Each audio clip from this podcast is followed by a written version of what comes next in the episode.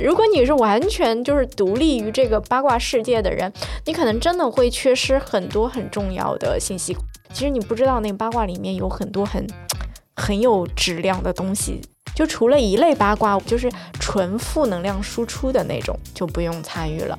就是其实每个公司都有不同的八卦中心。然后你要去看那些八卦中心里面的那些人，他的他知道的信息是不是你的信息差的提供者？然后你其实要去看那个每个八卦中心的质量，然后去找到你需要的那个八卦中心。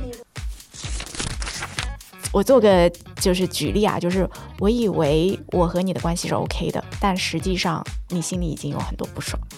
啊，但这个就在我的盲区，甚至我有见过一些企呃团队当中，一个人已经犯了众怒，但这个人还毫不知情，实际上团队已经建立了多个小群，把他剔除在外，然后各种在吐槽他。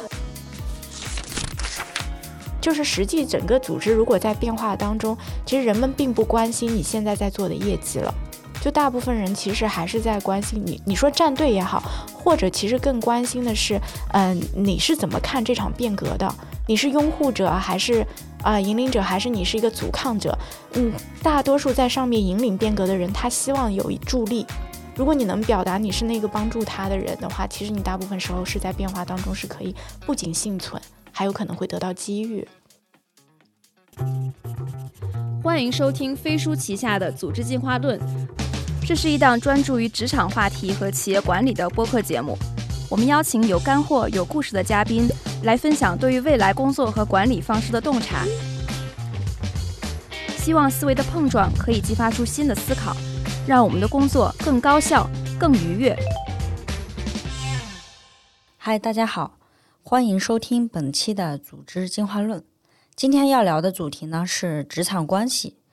呃，前段时间呢，我和同事有一个聊天儿，然后他当时就说，相比人际关系呢，他是更加专注于做事情的。为什么？因为他觉得人这个东西太复杂了，不确定性特别大，再加上我们都知道，就是当前的经济环境下，企业的组织调整、人员变动都是很频繁的，所以说他觉得以做事情为工作的主项。是能够应对人际关系的这种不确定性的。然后当时我说，啊，可是会有一种极端情况呢，就是当关系不好的程度非常严重，然后是直接能够影响到你完全无法做事情的。就比如说你和领导的关系不好，那可能就会导致他不会把重要的事情交给你，那你怎么做事呢？呃，当时我觉得这种情况是属于极端情况。但是我最近观察到，我觉得这其实并不极端，并不少见，在职场中反而是经常发生的。而且我觉得，尤其是对于那种真正想做事情、真正有才华的人，因为过度关注事情而忽视了关系的维护，导致自己空有一腔才华和热血却无法施展的情况，我觉得真的是好可惜。所以今天呢，就是想要好好聊一聊职场关系这个事儿。那一起聊的嘉宾呢，他对这个话题也深有感触。他就是虎威社创始人秦佳一 Tiffany。虎威社呢是一家专业的教练机构。那 Tiffany 呢，他是曾经给啊多家企业的高管提供过专业的教练服务，同时也给很多普通的职场人提供过职业发展的教练服务。那首先，请 Tiffany 给大家做个更加详细的自我介绍吧。好的，好的，谢谢小北啊。大家好，我是 Tiffany 秦佳一。那我之前呢是在一家美资的跨国集团公司的中国区做 HR，就是人力资源的总监，然后也有过一个内部的转型，做了一段时间的亚太区销售总啊，管经销商网络。这个是我的一个职场背景啊，年纪比较轻，然后在一个传统行业里面做的还是比较高的。那等到这家公司，其实到我三十岁左右呢，它就整个的业务退出了中国区啊，然后我就失业了。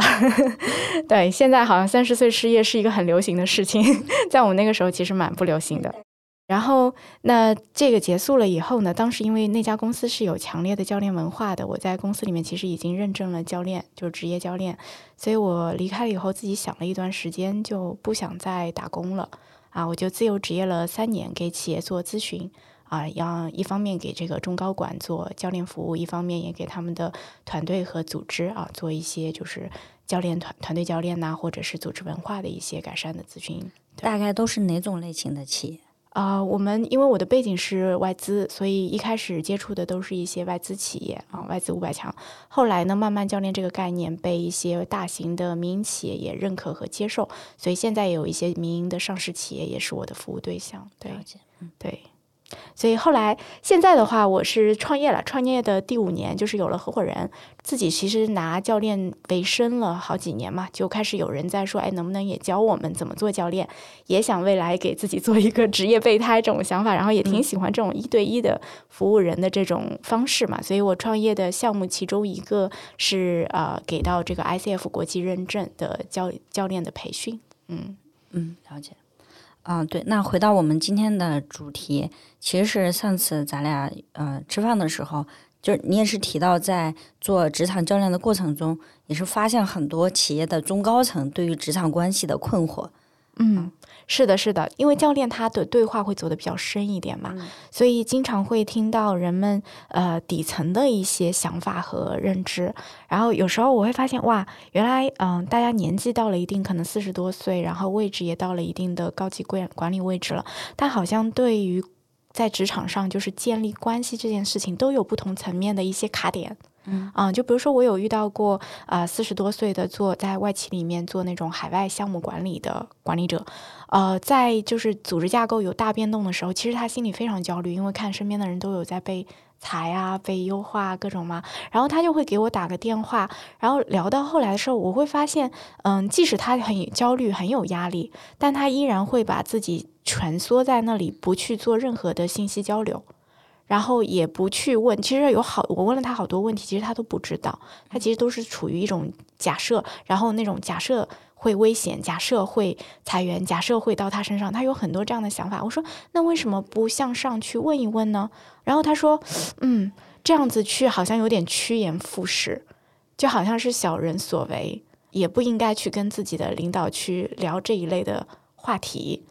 啊，因为我就要老老实，就是有一种老老实实做事，我就是来做事的，我做事就会被领导看见，就这样子一个概念。就是有个词儿叫站队嘛，就是往往是在组织发生调整和变革的时候，可能是需要站队的。然后就像我开头提到的，很多真正啊、做事儿有才华的人是非常反感站队这种事情的，所以这个时候他们就会就会不愿意去去理那些事儿，可能就愿意等着他们理清楚，然后我继续做这些的事情。对对对，但实际如果说不去关注的话，那最后会不会就是最后等来的结果并不如你所想的呢？对，大部分是这样子的，嗯就是如果你不在这个变化的洪流当中去主动做一些工作的话，其实很容易你就会被忽略，被忽略的人很容易就会被卡掉，这是很有可能的。但实际上，就是实际整个组织如果在变化当中，其实人们并不关心你现在在做的业绩了。就大部分人其实还是在关心你，你说站队也好，嗯或者其实更关心的是，嗯、你是怎么看这场变革的？你是拥护者还是啊、引领者，还是你是一个阻抗者？嗯，大多数在上面引领变革的人，他希望有助力。如果你能表达你是那个帮助他的人的话，其实你大部分时候是在变化当中是可以不仅幸存，还有可能会得到机遇。嗯所以这种情况就是说，在变革的时期，关系是大于做事儿的。就是你在不理清楚关系的情况下，你的工作根本就没办法开展，就无法做事。对的，嗯尤其在大变化的当中，就是你做的东西很有可能就会被就是抹灭掉，没有意义的。嗯嗯。嗯，所以刚刚提到的是比较特殊的那种情况吧，就是企业发生变革、组织调整的时候，确实是需要先理顺关系，然后才能做事。还有一种情况，因为刚刚那个可能是涉及到中高层管理者，呃，那对于普通的职场打工人来说，我觉得有一种情况也是需要先理顺关系才能做事儿的，就是你和直属上级的关系是怎样的。很多时候，你和领导的关系如果理不顺不好的话，他可能会不把重要的事情交给你做，那你又怎么样去做事儿呢？嗯，我非常同意。而且我们 HR 行业里面有一句话，就是说一个人的离职的原因，百分之八十是因为直属上级，是的，只是他是不会说而已。对对对，就是身边还是挺多因为和领导关系不好就离职的。即使你很有能力、很有才华，当然你关系不好，那事情完全无法开展呀，对吧？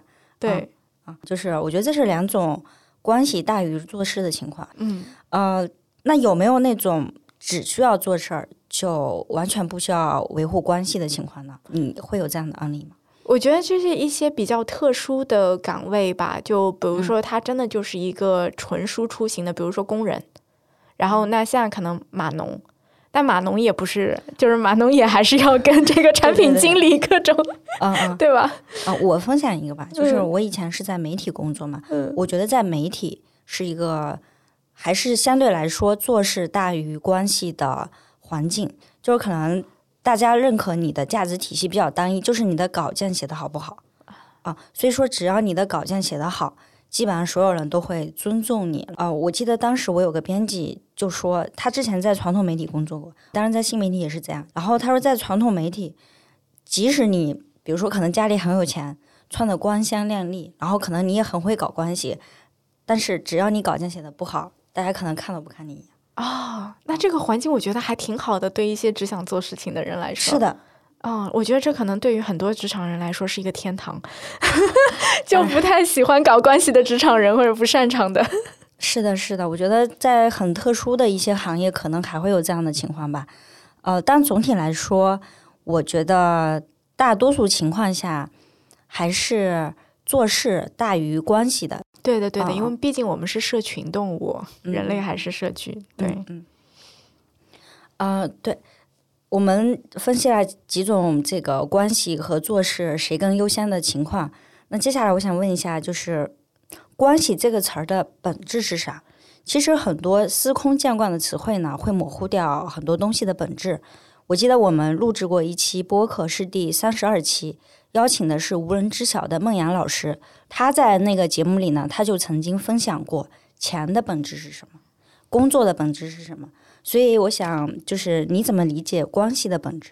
嗯，我是这样子去理解的，就是如果大家有知道一个嗯模型叫乔哈里之窗，它大概就是分纵纵纵轴标叫别人知道的、别人不知道的，然后横坐标是我自己知道的和我自己不知道的，然后这四个东西变成了四个象限。如果别人知道，我也知道，那就叫公开象限。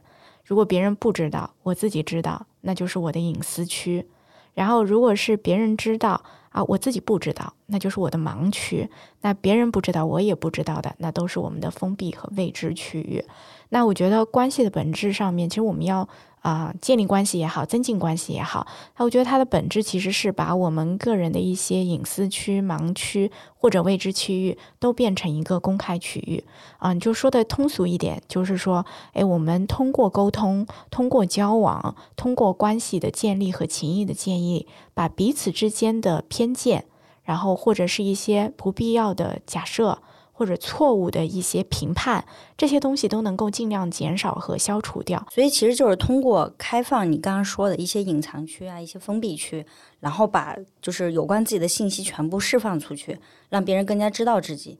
呃，因为很多时候我们在做事的过程中产生的摩擦，是因为双方不了解。嗯，就包括最近 MBTI 不是特别火吗？对，大家都是说哦，你是个你你是啥？你是 N，你是 S，你是 T，你是 F。其实也都是说，哎，我有这个模型，我了解你之后，我们互相了解了，然后我们做事的过程中就没有那么多摩擦。对对对，就像你刚来的时候，就我们俩刚见面的时候，你有说你是个社恐，然后是个 I 人。就我一听到这个的时候，其实当我们俩坐在一起吃饭，然后你一开始还挺慢热的，其实我就不会对你有什么不不不开心或者有什么评判。就这个其实就本身就会很好，否则的话我可能不知道，我就想你你是对我有什么意见吗？然后就会对啊，好的，我其实还好吧，我是有时候初次见面会社恐，但是可能也就大概就十几分钟之后吧，我那个就 OK 了。对对对，你的实际表现也是这样的。其实，在企业当中，我们有好多类似的这种，嗯，就是 MBTI 也好啊，或者是 DISC 也好啊，各式各样的测评，它其实最终都在服务这个乔哈里窗的东西。它最终其实就是在让你认识自己，也认识对方，然后彼此知道彼此的使用说明书，然后减少对彼此的评判。嗯嗯嗯，其实飞书内部一直有一种文化，叫写自己的一份个人说明书啊啊，就是嗯，这份个人说明书里面，你可以把你的经历、你的沟通方式、你的工作职责写进去，然后挂在我们的签名文档上啊。如果说同事想要来找我的时候，他先点开看一下，他也是就会了解我的沟通方式是什么样子的，我的工作职责是什么呀，真的是会减少很多摩擦啊和和一些。就是比如说，你可能在不了解的情况下，你上来先问，哎，你主要负责啥呀？然后吧说了半天才开始说正事儿。但是我写清楚的话，他已经在对我有一个了解的基础上来找我，你这个办事的效率、沟通的效率就会高很多。嗯，这个方法真的特别好。嗯，然后刚刚说的四个区域，然后那个模型的图片我们会放到呃节目介绍里，大家可以对照着看。但是这四个区域，咱们现在能再展开说一下吗？嗯，OK，好的。像呃，我就从这个隐私区开始啊，就是别人不知道，我自己知道，那就是我的隐私区。嗯，通常大家。有在那个喝醉酒的时候就会吐露心声，对吗？就把自己的隐私去开放出去了，快来参观吧。对对对，然后包括还有就是，如果大家都知道阿里有一个文化叫裸心会，就不知道知不知道？就开裸心会有时候有点挖的太深了啊。这个我们先不评论它好坏，但它确实它的那个原理就是在说把个人的隐私区域铺露给团队，而从而建立快速的建立一个彼此的呃信任感。我觉得我家里面，比如说我是。哪里人，这也是我的隐私。然后我结了没结婚，我有没有孩子啊？然后我住在哪里，其实这都属于我的隐私啊。那通常来说，简单一点的一些隐私，其实都是可以去简单的交换的。可以这样说，就是就就是这个信息是应该共享出去，促成事情的解决的。然后你以为别人已经知道了这个信息，但其实别人不知道。那这种我觉得可能就是在职场中是。应该公开的那种，对对对，或者叫隐藏去吧，对，这个不算隐私。对，这个属于工作层面、事事情层面的信息差。对我，我刚刚说的那些啊隐私的内容，它更多的是影响关系。就如果我们能够多说一点自己隐私的层面的一些个人生活类的东西，或者自己的成长经历啊，什么跟人家喝咖啡的时候、喝茶的时候聊一聊，这个就会增加彼此的关系。然后到那个盲盲区，其实就叫盲区啊，也不一定叫盲目区，也可以叫盲目区。其实就是我不知道，但别人知道，其实就是俗称的旁观者清，当局者迷啊。就是从关系层面来说，我做个就是举例啊，就是我以为我和你的关系是 OK 的，但实际上你心里已经有很多不爽，嗯啊，但这个就在我的盲区，如果你不说啊，我是不知道的。啊，或者说，甚至我有见过一些企呃团队当中，一个人已经犯了众怒，但这个人还毫不知情，他还能跟团队在那开玩笑。实际上，团队已经建立了多个小群，把他剔除在外，然后各种在吐槽他。这种情况在职场上绝对经常发生。嗯，呃，我不知道大家身边会不会有这种人，就是他自我感觉特别良好，可能稍微有点自恋吧，就是。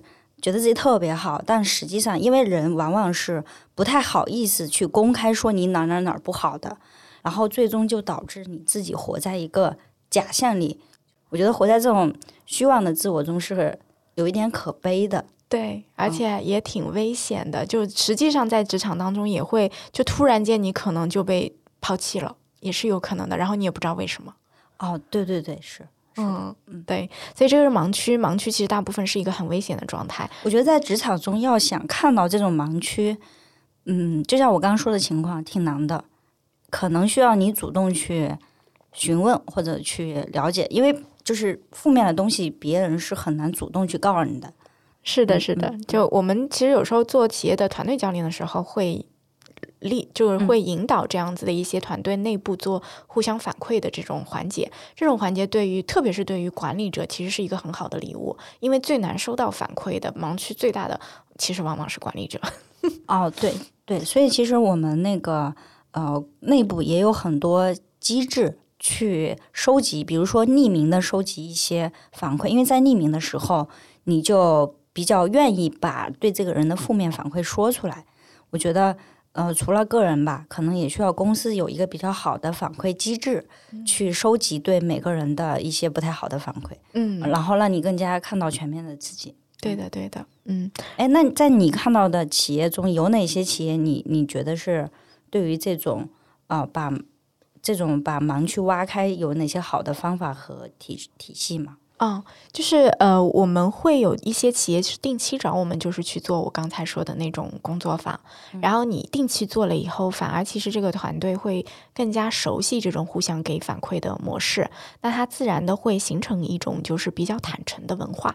嗯，就相对来说比较健康一点。就这个，我们是从底层文化层面去做。然后另外就是会有一些，就是我们会建议先拍彩虹屁，然后后来给反馈。因为其实我们会说，那个彩虹屁的部分是呃，你用感恩的方式，用认可的方式，每个礼拜都有一个这样的，就是例会上的一种这样机制。你送卡片也好，或者当面说也好，它其实呃，好好的在弄一个团队的土壤。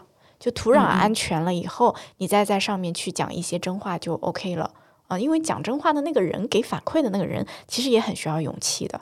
嗯，是的，对，嗯所以可能是在一种坦诚清晰的文化土壤下，这个盲区的公开会更加容易一些吧。对，嗯是的。然后呃，最后一个是封闭区，其实也叫未知区域，就是我不知道，别人也不知道的。大家都不知道。啊，对，但你可以从一个非常积极的层面来说，哎，这是一个呃，怎么讲，创造性和创意性可能会出现的一个区域，或者是惊喜会出现的一个区域。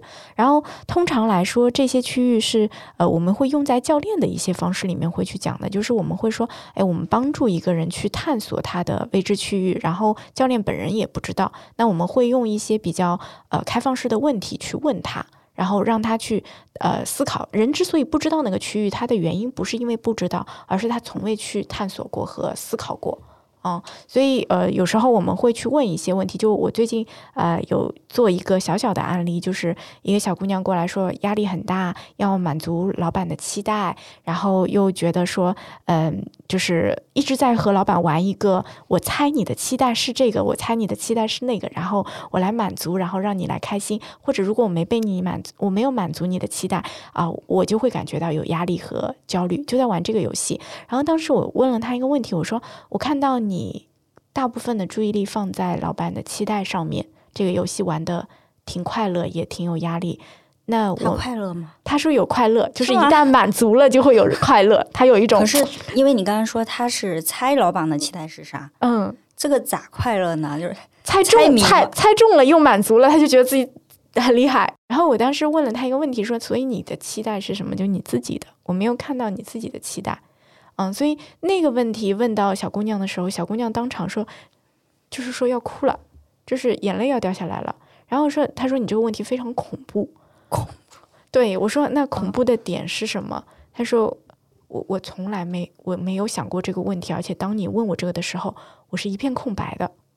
啊，所以这个其实是一个未知区域，但那个问题是一个很好的问题，是让他开始去思考和探索这一部分。所以说，想要探索封闭区的东西的方式，就是呃，多进行一些开放式的探索，或者和别人进行一些开放式的聊天，嗯可嗯，能你就会聊出意想不到的东西。对的，对的，嗯，所以，所以其实对于关系的本质呢，我觉得可能会有很多视角去解释吧。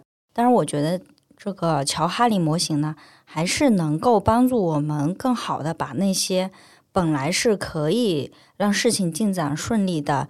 呃，隐藏区的信息啊，或者盲区的信息，或者封闭区的信息给挖掘出来，然后用这些信息呢，能将更多的偏见啊或者假设消除，然后让别人更加了解你。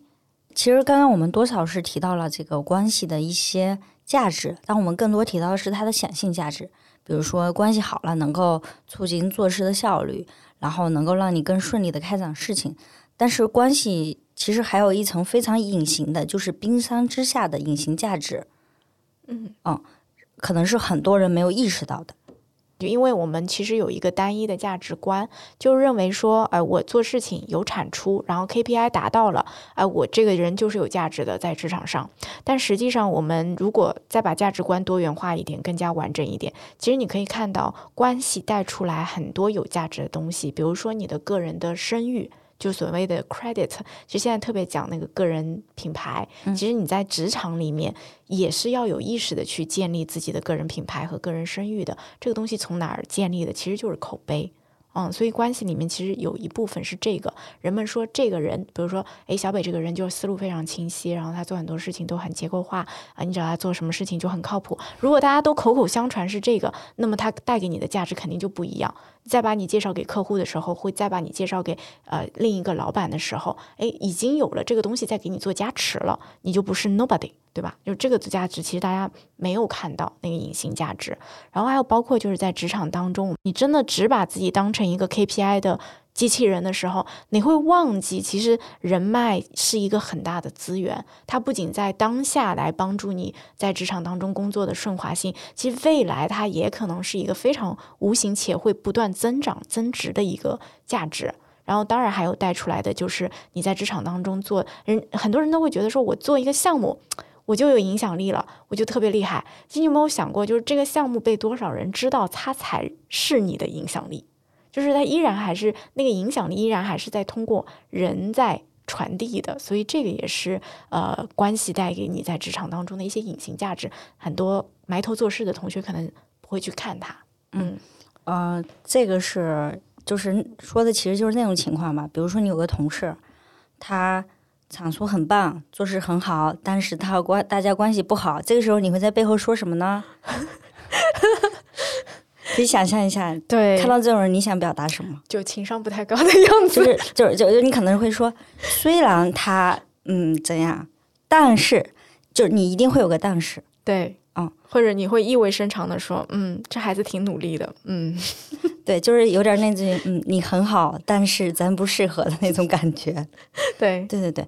还有一种情况就是说，有一类人他可能会为了完成那个事情，去在这个过程中伤害到人际关系。那他可能短期来看他的业绩是好的，他的产出是有的，但是长期来看，他伤害和消耗了非常多的个人信誉。对的，对的，就常说那句 “you win the battle, lose the war”，就赢了这场战。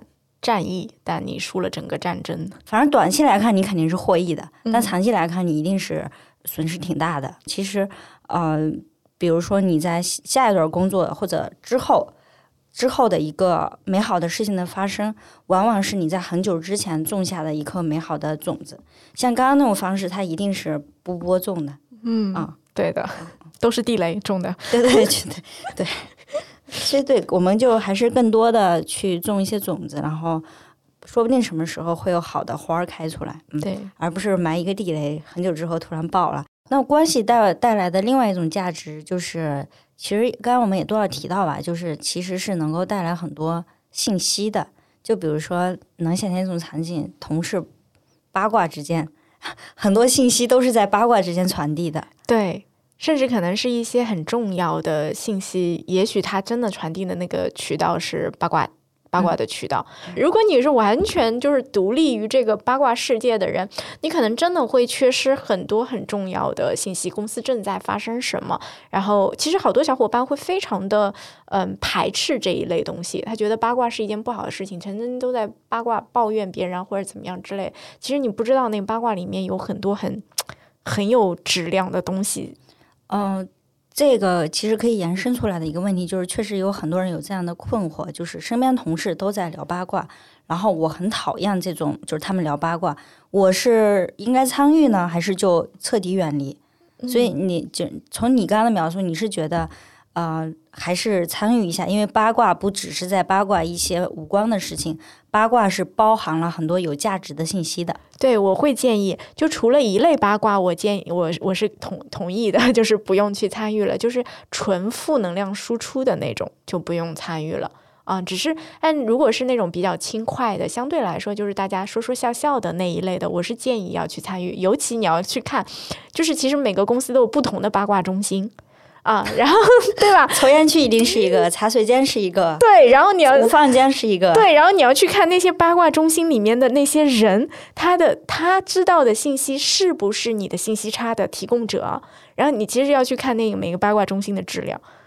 然后去找到你需要的那个八卦中心，可以都都先参加一遍，然后判断一下哪个八卦区是有有价值的信息的，哪个八卦区是纯负能量的输出、纯吐槽，那个你就不用参加。对的，对的。嗯嗯嗯，嗯，这个挺有趣的。不参与显得自己不合群，嗯，然后参与的话又很讨厌别人说八卦。嗯，我觉得刚刚这个应该是提供了一种思考的方向。对。然后其实关系还有一个很重要的地方，我不知道大家会不会有这种体感啊？就是我和你如果是关系比较近一点的，然后我和他可能刚认识，不知道。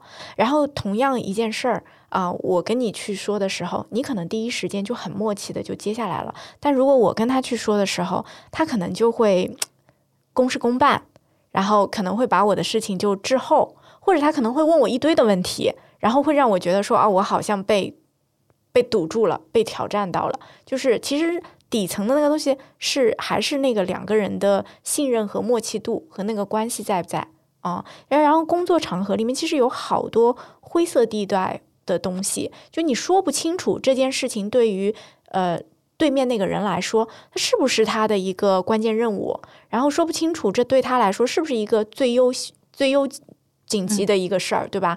虽然我们每个人都有每个人的岗位和负责的东西，但还是依然会有边界模糊的东西在的。那这个部分到底呃，通过什么能够让你最快的拿到支持和响应？其实还是关系在里面做很大的作用的。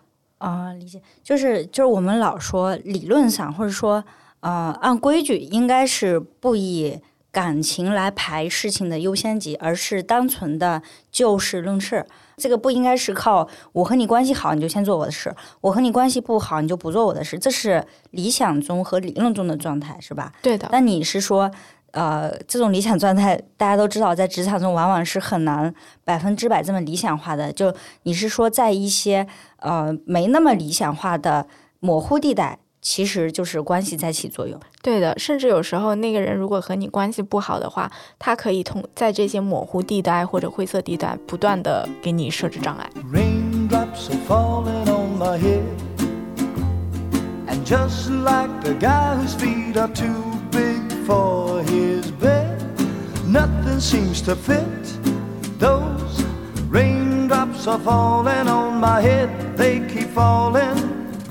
I just did me some talking to the sun. And I said I didn't like the way he got things done. Sleeping on the job, those raindrops are falling on my head, they keep falling. But there's one 刚刚我们提到一个词儿是就事儿论事儿嘛，就事儿论事是指我们不考虑个人情感和偏见，然后单纯的从客观事实出发对事情分析和评价。就是在主流的职场体系中，呃，大家也都觉得我们是应该就事儿论事儿，然后不要去考虑这些关系。那在这种情况下，你觉得还还要考虑关系吗？我非常同意，就是职场里面要就事论事，但真正在职场里面能有多少人百分之一百每时每刻都做到就事论事？我觉得这个是可以要探讨一下的。嗯，我就举个例子，就是呃，我们有在一些管理层的裁员会议上面推进不下去这个裁员计划，就会有这种，然后甚至会有遇到过呃，就是呃总部这边要求创新。嗯，如果不去外面找一些竞争对手里面比较做的前沿的一些人过来做换血的话，我们很难做到创新。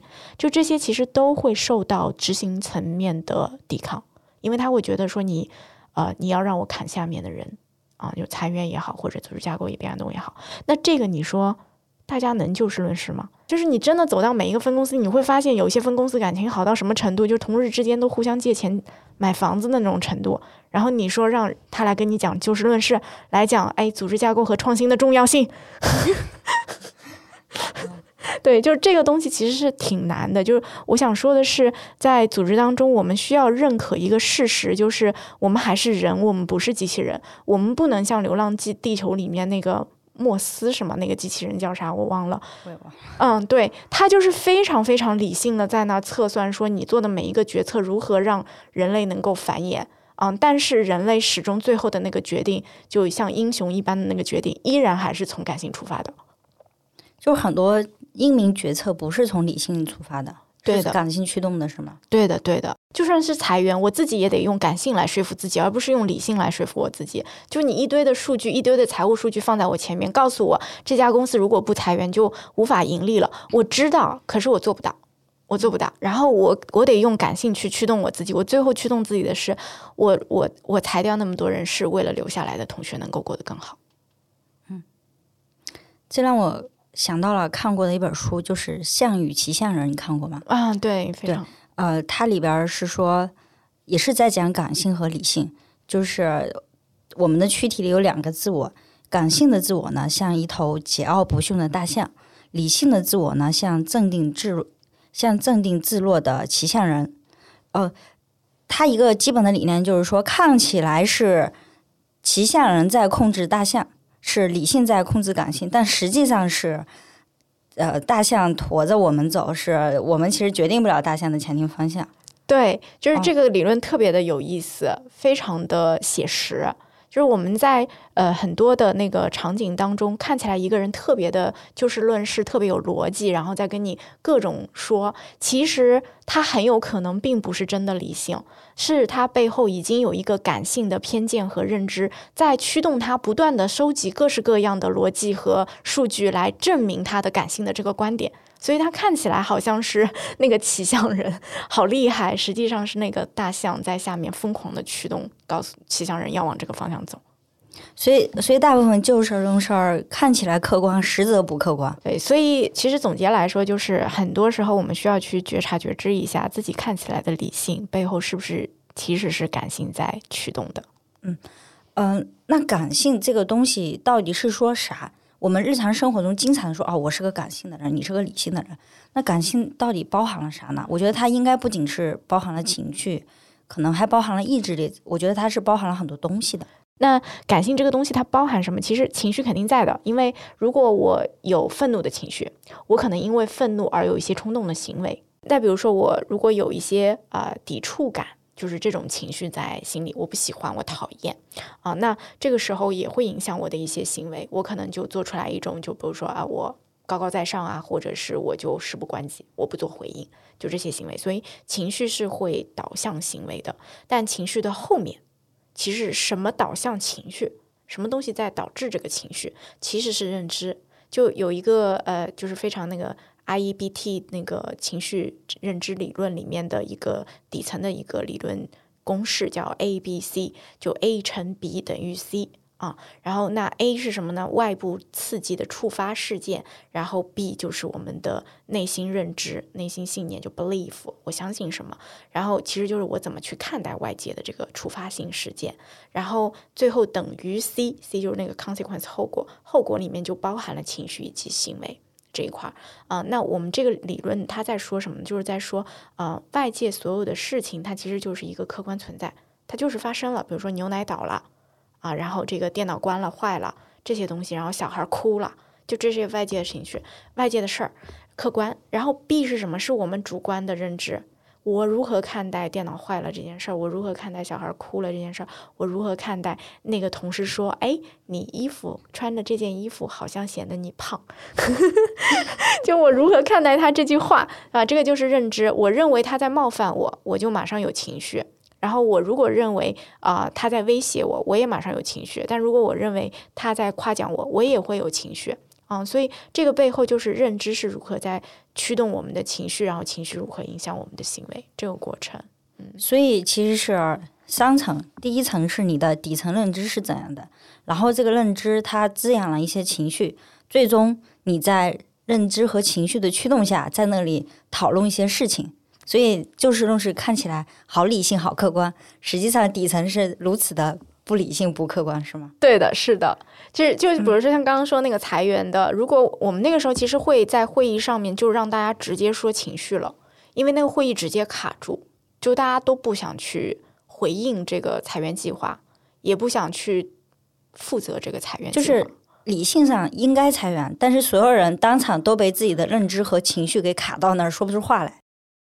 所以你必须得引导大家去把情绪给发泄出来，才能推动。对，然后通常他们不会说我很愤怒，通常他说的其实就是陪情绪背后的那些认知。他们会说，那别人怎么看我？然后我兄弟们我怎么交代？他们会说这种话，然后或者说，那下一个是我吗？就是其实你能看出来，他说这些话的那个口吻里面其实是带着情绪。他当然不会说这些情绪，但这些话就是认知，认知背后情带出来就是他情绪。嗯，能想象那个场景，你不会直接表达，当然你的每个话里边都带着情绪。嗯，这个还是放到那种大型的裁员事件里边。哎，那在另外的情况下，比如说管理中，或者说日常打工人，因为放到很多具体的情况下，他可能就没有那么多。就像你说的，这么大的认知或者情绪冲突，就没有涉及到你说的那么复杂的驱动机制。嗯，就管理场景当中，其实最容易的一个场景就是给反馈，特别是给负面反馈，嗯，其实挺容易引发关系上的一些摩擦的。啊，然后呃，我有就是教练过一些就是技术人员做管理，然后特别就事论事，特别理性，啊，然后到给那个。负面反馈的时候都憋到年底的时候给，然后给人家一个笔，然后 让人家影响人家升迁了，那不得那吵起来吗？后来我去跟那个管理呃，就是技做技术的这个管理者聊了以后，其实我会发现他在做这个评判之前，他是有一个感性的感觉的。其实那个感觉是什么？是这个下属不在他的控制范围内了，然后同时他感受到了这个下属越级汇报给他带来的威胁感。所以，这个感性的恐惧感和不确定感、不掌握感，已经驱使他要去做这个，就是评判了，要去做这个嗯给 B 的这个动作了。接下来，他所有的看起来就事论事、有理有据，谁说的，然后哪天哪月你怎样怎样，这些所有理性的东西，其实都已都是在支持他最开始的那个感性的决定了。所以，就是他这个评判不是来源于这个人。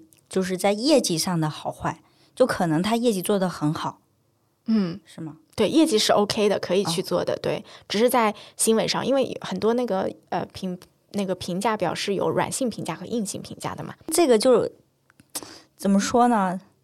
就是评价本身就不是只包含了对事情的评评价，就是包含了这些东西。嗯，他这个听起来还是放了很多大忌的那种。嗯，你说下属吗？还是？上司、下属就是越级汇报啊，这些事情，即使你事情产出再好，那别的方面放了一些职场大忌，肯定也还是会影响你的最终评价。嗯，是的，因为我跟其实我我说这个案例，其实也想说，就是后面跟这个管理者有聊嘛，就是教练的对话聊下去，当他意识到他底层的这些感性的驱动的时候。当他看到他这些恐惧的东西的时候，其实他放下情绪以后，他会理性的在真的就是理性的再去思考这个事儿，他就改变了一个沟通的方式，他不再说这个人是有错的、有问题的，他会去从那个人的角度去说，诶，你这样做，你知道他对你带来的个人影响是什么吗？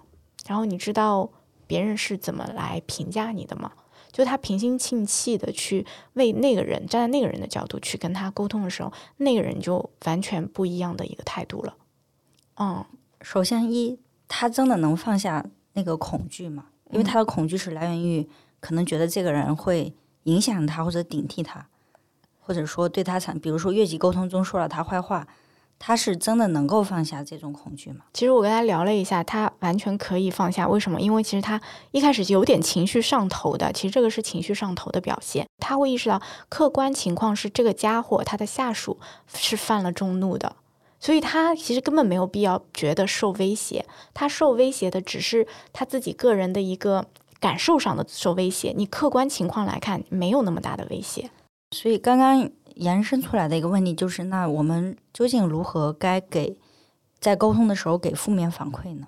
嗯，我觉得，呃，我们有一些教练式的给负面负面反馈的一些公式或者原则，就是你给负面反馈的时候，更多的是要用一些问题去引发对方的思考和让他自己说更多，而不是你噼里啪啦的去。嗯加诸在他身上，那就很容易就反弹。然后更其实给反馈还有一个很大的原则是，你只能说事实，你不可以说任何评判性和主观性的话。事实是什么呢？比如说，呃，如果他迟到了。他迟到，经常他经常迟到。比如说这个月他迟到了三次，你只能说我看到你这个月迟到了三次，啊，然后是分别是几月几号、几月几号和几月几号，这是事实。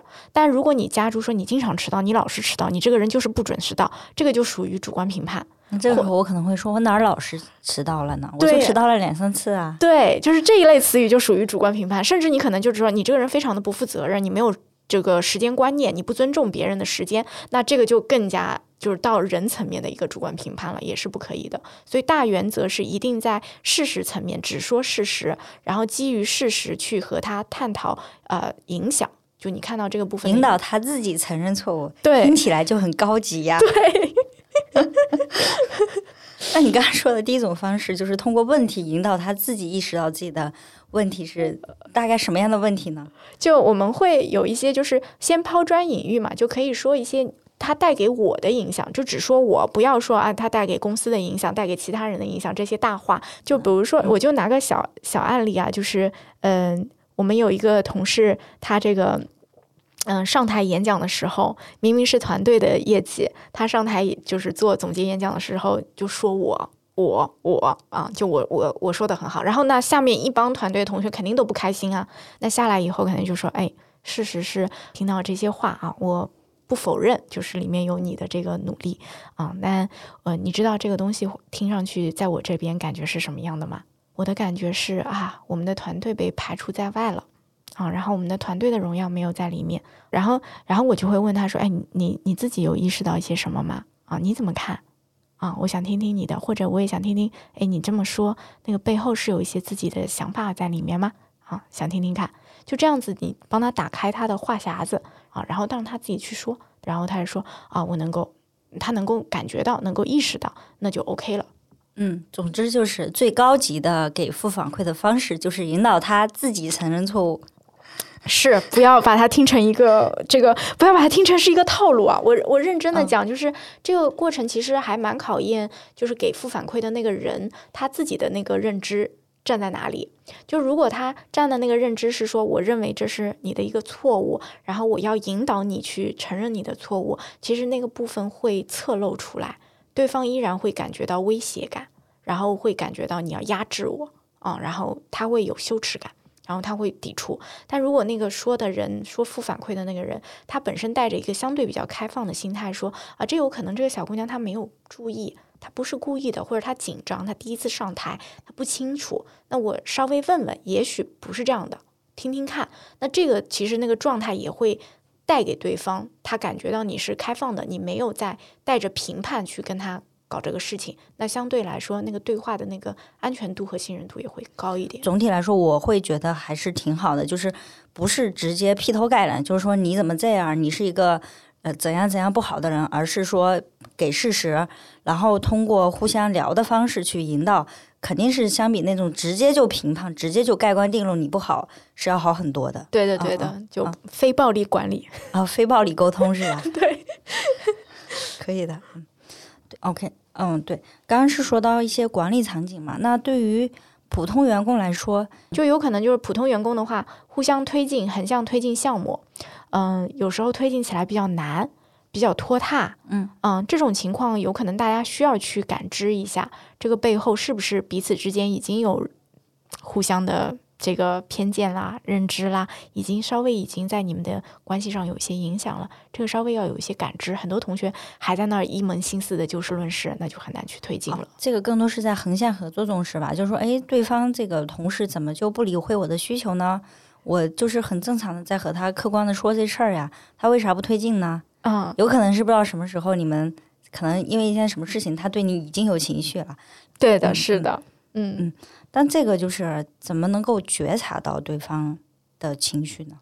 嗯，我觉得其实这种小的东西其实挺难觉察的。就我觉得如果没有影响工作还能工作，你没必要去做这些事儿。因为对影响到你的工作了，我觉得是有必要就不用去追根究底，说你到底因为什么不不不不配合。我觉得更多的还是拉出来稍微聊一聊天，然后这个彼此之间互相认识一下，润滑一下这个关系。刚刚提到的是就事论事的一种情况，嗯，那另外还有一种就是过度关注关系，嗯嗯，对对对对，你这个点我觉得提的特别的好，就是。虽然我们前面一直在聊，就是职场里面是有一些需要让大家关注关系的地方的，但也有一类小伙伴是非常过度关关关注关系的。我举个例子啊，就是我有教练过一个呃，这个叫咨询公司的一个高级业务合伙人，嗯，他其实价值观里面对于关系的和谐性也是非常重要的，就是团队他需要一个和谐感，甚至他会就是大家应该会遇到过这样的领导，就是非常希望自己的团队是一个家人的感觉的那种领导。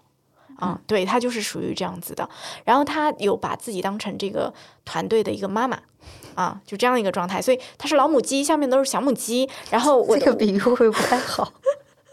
要不它是老母亲，下面都是小宝宝。OK，对 对，他他会把自己看作就是这个团队的大妈妈、大家长，然后下面是一堆小宝贝，他在保护的。对他真的真心是在保护这些小宝贝，也在滋养和培养这群小宝贝。就这个呃领导力，一方面这个是好的，他有培养下属的一个领导力意识在里面，但有一个坏处，就是因为这是一个家庭，所以他是不允许摩擦的。然后它是不允许冲突的。其实一个好的团队应该是有健康冲突和摩擦的，但他不允许。另外一部分是最打击他的部分，就是一旦他下面的小宝贝长大成人，离开他的团队，去到别的公司还好，万一要是去到就是变成了和他同级的合伙人，哇，他感觉到遭受到了背叛。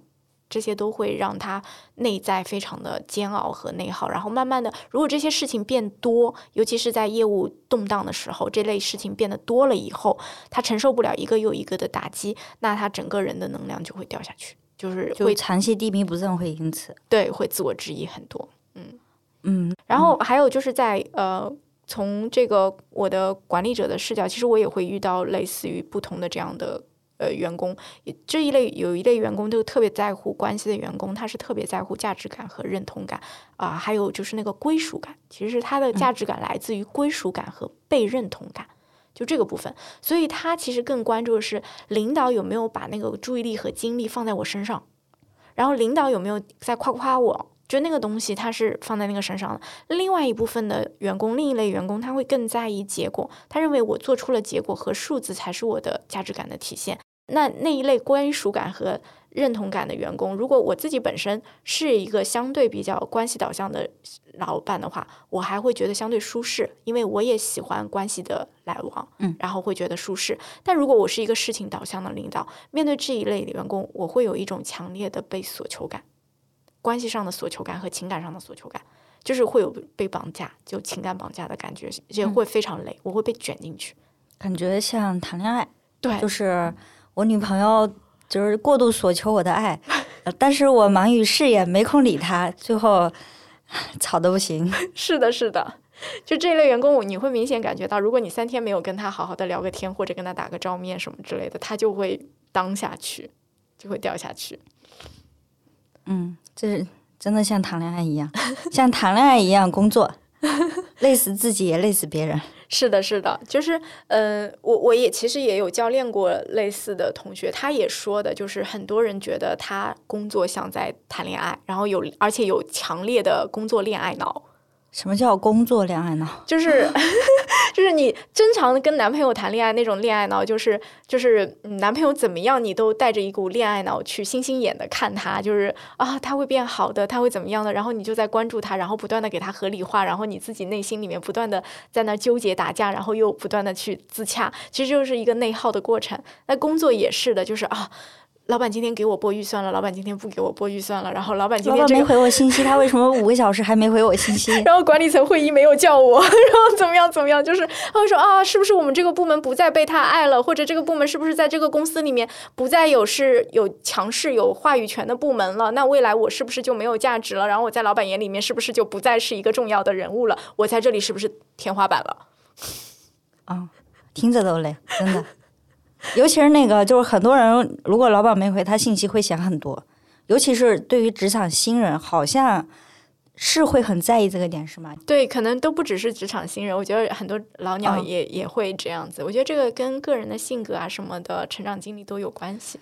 呃，对于老板不回信息这个点儿，首先第一个我会觉得他太忙了，呃，他是没顾上，可能他看到了或者意念回复了，然后我就会追问，我会问我说，哎，快看看我呀，看一下这个事情啊怎么样？我会去追他回我，如果他还是没有回我，我也不会多想，我还是会觉得他太忙了，但是我就要他回复我，OK，没有关系，我去工会上抓他。哎，你所以你是个那个 IN T 的这一类的，对吗？就应该是 T 类的，对，就这这类的，就相对这个精神内耗就少一些。哎呦，我不会，我会抓他半天，让他回我。你不回没有关系，我有各种方法去抓你。是的，是的，就我知道你这种，就是这种，就是 就事论事型，要有目标导向型。嗯我从不内耗，嗯，我看到很多内耗的人，我都替他们急。我说这有啥好内耗的呀？嗯，但是人和人就不一样，就是就是他的那个小小小星星就很多，然后老板一次不回，他可能说，哎，老板是不是在忙？然后我要不要再去打扰他？他会很替老板考虑。我不，我觉得老板他赚的钱比我多，他就要回我信息呀。我为什他回我信息是他的职责。所以你看，人就是自己是怎么对待自己的，就会去怎么对待对方嘛。所以就是 F 型的小伙伴，就情感型的小伙伴，他其实也是希望别人能够这么去照顾他自己，所以他也会非常照顾他他的老板，就不回信息，老板太忙了太累了，他是不是需要一点休息？我会不会打扰到他？如果我再打扰他的话，他会不会觉得不耐烦啊？会不会影响我们俩的关系？老板就应该被打扰，好吧？就是我们有一期不是叫“老板就是拿来用的”吗？对，所以就这一类小伙伴，我觉得就应该要听一下小北的这些，否则就是你累，然后领导也会很累。实际上，所以我觉得大家就是放下一些内耗的东西，然后对老板狠一点，这样的话你就会睡得香一点。我我我是觉得很多人可能会对老板有一种莫名的害怕或者恐惧，就会担心，哎呀，他是不是就就有很多想象嘛，就是哎，他是不是那个不回是不喜欢我呀，是怎么着啊？然后在那想半天，嗯，其实老板自己是太忙了，根本顾不上，根本根本顾不上你的情况，他并没有想那么多。对，呃，不过刚刚我们提到就是过度索求老板的认可和呃关注会很累。那当然，坦白讲，如果说你在职场中不主动去让老板看到你，指望你自己闷头做事儿，然后他就能够看到你的情况，也是很理想的状态。实际情况就是，如果你不刻意主动的呃去去做一些事，去做一些动作，让他认可和看到你的话，那他真的就是看不到你。所以，怎么把握好这个平衡关系，就是既要主动做一些行为去让他认可和看到，又不能过度的怎么把握好这个平衡。就是要去跟老板共识，就比如说在这件事情上共识，老板对于这件事的一个最终目标是什么样子的，短期目标、长期目标，然后对于这件事情，他现在在老板的行事力上的优先级是什么样的？你可以问老板说：“哎，我的八十分是什么样子的？你期待我的一百分是什么样？一百二，你期待是什么样子的？啊，就这些共识的东西很重要。嗯，所以就是既不能过度的呃内耗式的索求认可和关注，也不能觉得自己埋头苦干，他自己就会看到你。我想说他很忙，他看不到，对对，也得就是有技巧的让他看到你，就是共识。对。嗯，这是个挺好的方法。对，千万不要觉得说我我我认真干活就会被老板看到的。大部分老板是忙他们，他就是太忙了。他是甚至是瞎的。对对对，那最后就是，呃，对于正常的关系维护，嗯、你有哪些建议的比较合适的方式？我有一个大原则给到大家，就是我觉得大家不要就维护关系这件事情去找一些让你很不舒适的方法，就尽量找一些比较合适你的方式，或者让你能量能够高的方式，否则这件事情对你来说太耗了。嗯，然后为什么会说这句话呢？就是我教练过一些就是从外企到民企的同学，嗯，他们在民企里面很难去适应，然后呃，通常他们维护关系的方式是呃喝酒。啊，然后不停的喝酒，然后就是上班下班之后就有很多酒局，所以很多外企的同学会说，我知道关系很重要，在这家公司里面，可是我真的很排斥喝酒。而实际上搞关系这件事情不只是喝酒这样一种方式，我们可以去做一些户外的活动啊、约会啊，然后甚至只是喝杯茶、喝杯咖啡，在呃休息的间歇，或者和就是在食堂的时候和他一起坐下来吃顿食堂里的饭，聊聊天，其实这些都是做。关系的一些方式，就我觉得那个就是搞关系的姿势，一定先选一个你舒服的姿势。嗯，喝酒在可能传统企业好，但在互联网基本都是喝咖啡了。还有就是女生之间是喜欢喝奶茶，嗯，奶茶现在我觉得是女生的社交货币啊。原来如此。然后另外，我觉得还有一个建议是，嗯，作为呃管理者吧，如果你是管理者啊，呃，不然非管理者其实也是 OK 的，就是稍微露怯。其实是能够增进关系的，露怯和求助，尤其是对下属，你可以用一些生活上的事情来求助你的下属。啊，就我我曾经就被我的老板套路过，我觉得这个套路还挺管用的。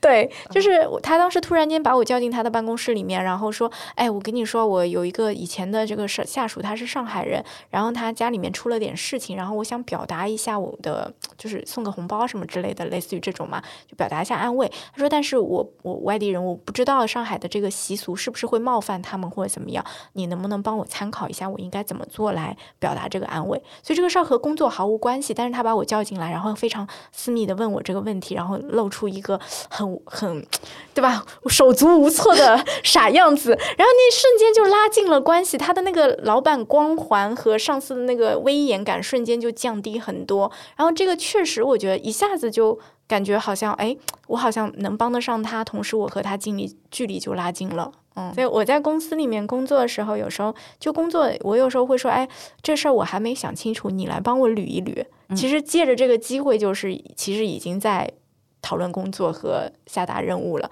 但那句我还不是很清楚，你来帮我捋一捋，其实就会让人家觉得说，哦，我是被需要的，以及我是被帮你的，他的那种被需要感得到了巨大的满足。对的，对的，就这种小东西就很能。其实就就是还有一种和 老板相处的很好的方式，就是满足他的被需要感。就是哎呀，我有什么困难，快来帮帮我呀！我跟你说，他会非常开心帮你。对，因为他作为领导，帮助别人是他实现领导力，然后满足自己这个嗯被需要感的一种方式。对，也是价值感的体现了。对对对，也是价值感的体现，是他作为领导的价值。嗯，如果所有人都不需要他帮忙。他可能觉得我这领导做的好没意思，你们都不需要我。对他可能也会有安全感不够了，就对啊，我啥都帮不了别人，我做这个还干啥？对，嗯，挺好，嗯嗯嗯，好的呀，呃，那今天关于关系的话题差不多就聊到这里。现在就是你们是给企业高管和普通职场人都会做职业教练是吧？对。那如果就是比如说我个人想要。考一个教练证儿，成为这种教练，呃，是可以找你们是吗？对，是的，是的，我们是 ICF 国际认证的这个教练课程，就是学在我们这儿学的话，就直接可以拿 ICF 的认证了。哦哦哦，如果想要找你们，有什么联系方式吗？是的，我们有一个公众号叫虎威社，就是虎嗅蔷薇的那个虎威，就老虎和蔷薇，虎威社。嗯，好的。如果大家想学习的话，可以去公众号去看一下。对。呃，另外就是你现在是在写一本书是吗？对，是的，因为呃，今年已经是教练的十几年十几年的年头了，然后我做这家第机构也是第五年了嘛，然后想用一个比较好的嗯主题去为二十五位左右的这个教练一起把他们个人做的一些案例和个人的人生故事把它展现出来，然后所以那本书就叫《第二人生》啊，我还。我们一起用的是飞书这个 A P P 在写这个第二人生，对，真的就是呃，当时我我其实一开始是想用其他的，然后我们那个出版商给我们推荐的是飞书，然后用上了以后就觉得还是挺不错的，就是二十五个人能够在线一起去编辑一本书，其实这个工作量还是非常大的，然后大家要保持那个信息的透明和这个。呃，共识共识度啊，我觉得用这个 A P P 还是不错。那你们就是二十五个人在飞书文档里协同编辑这个书，大概是怎样一个流程？我们的用法是这样子的，就是建立一个文呃文件夹之后，然后打开那个飞书文档，然后把大家的每一篇的这个呃框架。还有初稿都放在相应的这个文件夹里面，然后这样的话，我和出版商就会呃看每一个人的文章，并且直接在边上就做批注了。就飞书的那个文档的那个批批注功能非常的好，就直接可以交流，和作者直接交流。对，然后作者根据我们的批注跟我们交流完了以后，他直接在上面做修改。然后所有的修改的这个记录也是能够完全被看见的。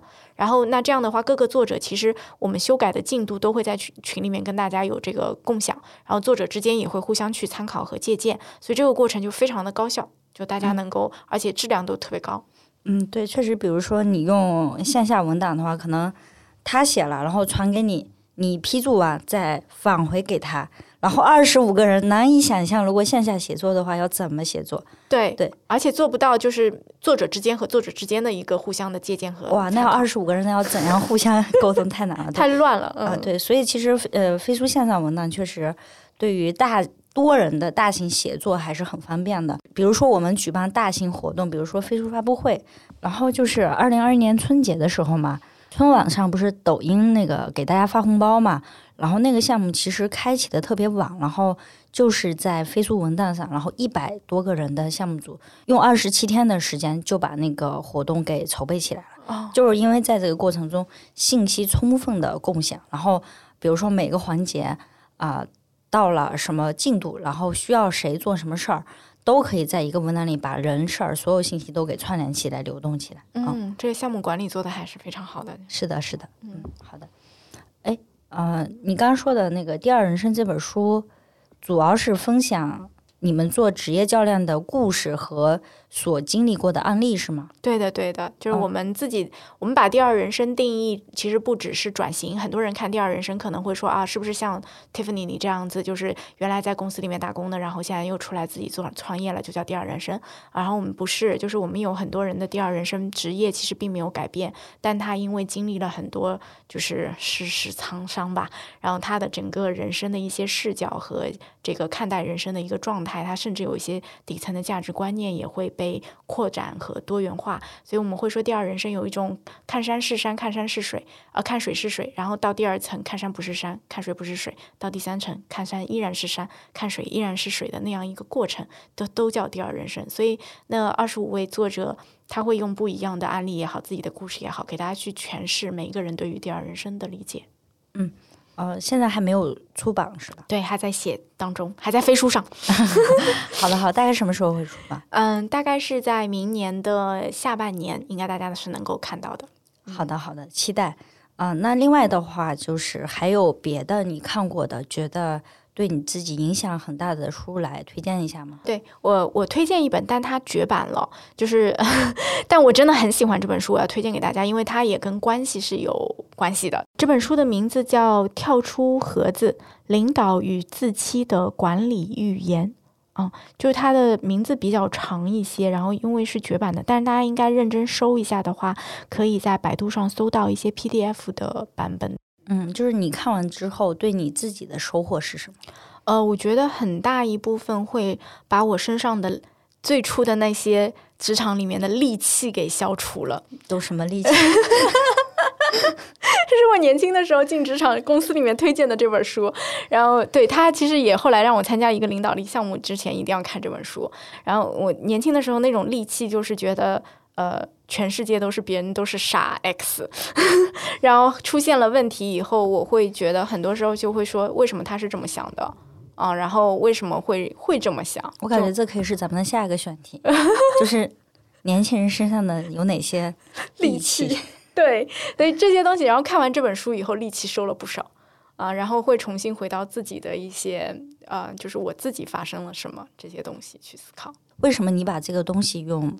这么重的词汇来表达，就是戾气是一个很重的词啊。对，我觉得是，我觉得那种戾气不是说对外，我相信我那时候对外可能人家还是会觉得这个小姑娘比较的温文温文尔雅、温柔温，对吧？我觉得那个戾气是我内心的，就是我内心的。我觉得，呃，我对这个世界有很多的不理解，然后我有很多自己想要做的事情，我觉得应该要朝那个的方向去走，就是那种力力量感也好，或者是那种。东西也好，它其实会和世界发生冲突，然后和职场里面很多东西发生冲突。然后我会感受到，就是一方面是戾气，就是对他人有攻击性，就我在内心里对他人有攻击性，嗯对这个就是职场环境，对这个世界有攻击性，对有这个想要攻攻击整全世界。对的对的。然后另外一方面，其实也有伴随着很多的自我质疑，就是那是我错了吗？就他们有那么多的工作经验，那是我有问题吗？但有时候我心里也会在想，是我我是年轻人，我是不我我是那个不会被公平对待的，所以这就是我的现状。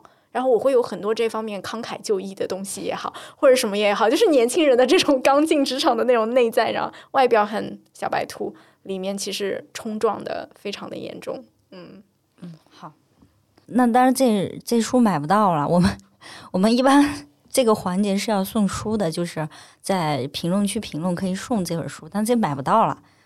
咱还有没有别的可以送的东西啊？呃呃，那这样子就是如呃从小呃从这个我们组织进化论来的粉丝伙伴，呃，我们可以送一个免费的价值一千零九十八的这个体验课给到大家，就是线上的一个训练营，它是强互动式的，可以啊，这个体验课具体是体验什么？就是呃体验一下我们的这个教练的课程，就很多小伙伴其实想学教练，然后不知道教练是什么，那这个课程里面其实会让大家呃。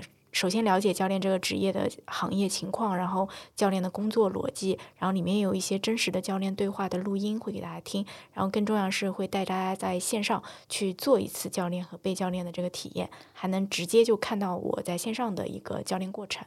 好的，好的，好的。那最后我们送二十分给到听众吧，就是在评论区留下你对本期节目的想法，然后到时候我们会抽取二十位听众送上虎威社的一个职场较量的线上课。嗯啊，然后这个课主要是说，如果你对呃成为一名职业教练感兴趣的话，对，你想了解一下，是会对他们起到帮助，是吧？是的，是的。然后，另外就是，如果你是职场的管理者，或者是希望晋升的管理者，就是高潜同学，呃，学一下教练，其实能够帮助你从事情转换到对人的一个关注上面。因为管理者转身很重要的一部分，其实就是对人和对关系的这一部分的呃洞察。好的，好的，谢谢。嗯，那今天就先聊到这里，谢谢他。好，谢谢小北，好，谢谢，拜拜。拜拜。本期的组织进化论就到这里。如果你喜欢这档节目，欢迎转发给身边感兴趣的朋友。我们也期待你在节目下方的精彩留言，同时也邀请大家加入我们的听友群，请添加我们的小助手为好友，微信号是飞书 OKR 的全拼。在这里，你可以跟我们深度交流，结识志同道合的朋友。也欢迎大家关注飞书的微信公众号，或者访问飞书官网飞书点 cn。感谢大家的收听，我们下期再见。